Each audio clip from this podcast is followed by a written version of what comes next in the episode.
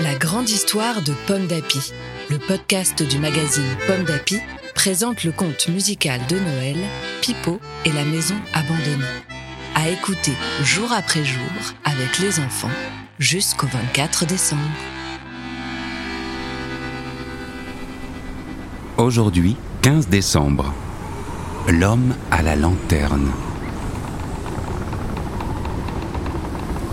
Calfeutré dans la maisonnette, les doigts crispés sur son accordéon, Pipo écoute le déchaînement du vent. À travers la fenêtre, il aperçoit la lueur d'une lanterne. Un homme s'approche et tambourine la porte. Pipo se précipite pour ouvrir quand une terrible bourrasque lui arrache son accordéon qui disparaît dans les airs. Impossible de le rattraper.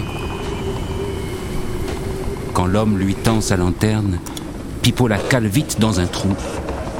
L'homme à bout de souffle se présente. Je suis Martin, le marin. J'amarrais mon bateau quand j'ai été pris dans la tourmente. La nuit va être terrible et je ne peux pas rentrer chez moi.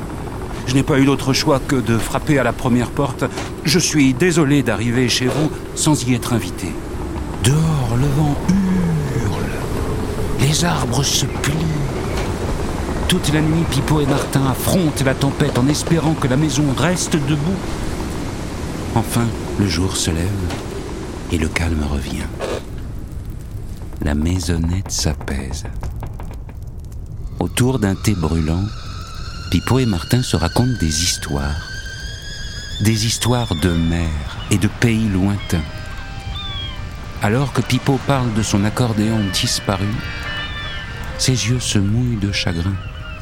Mais il sait que ça ira mieux demain.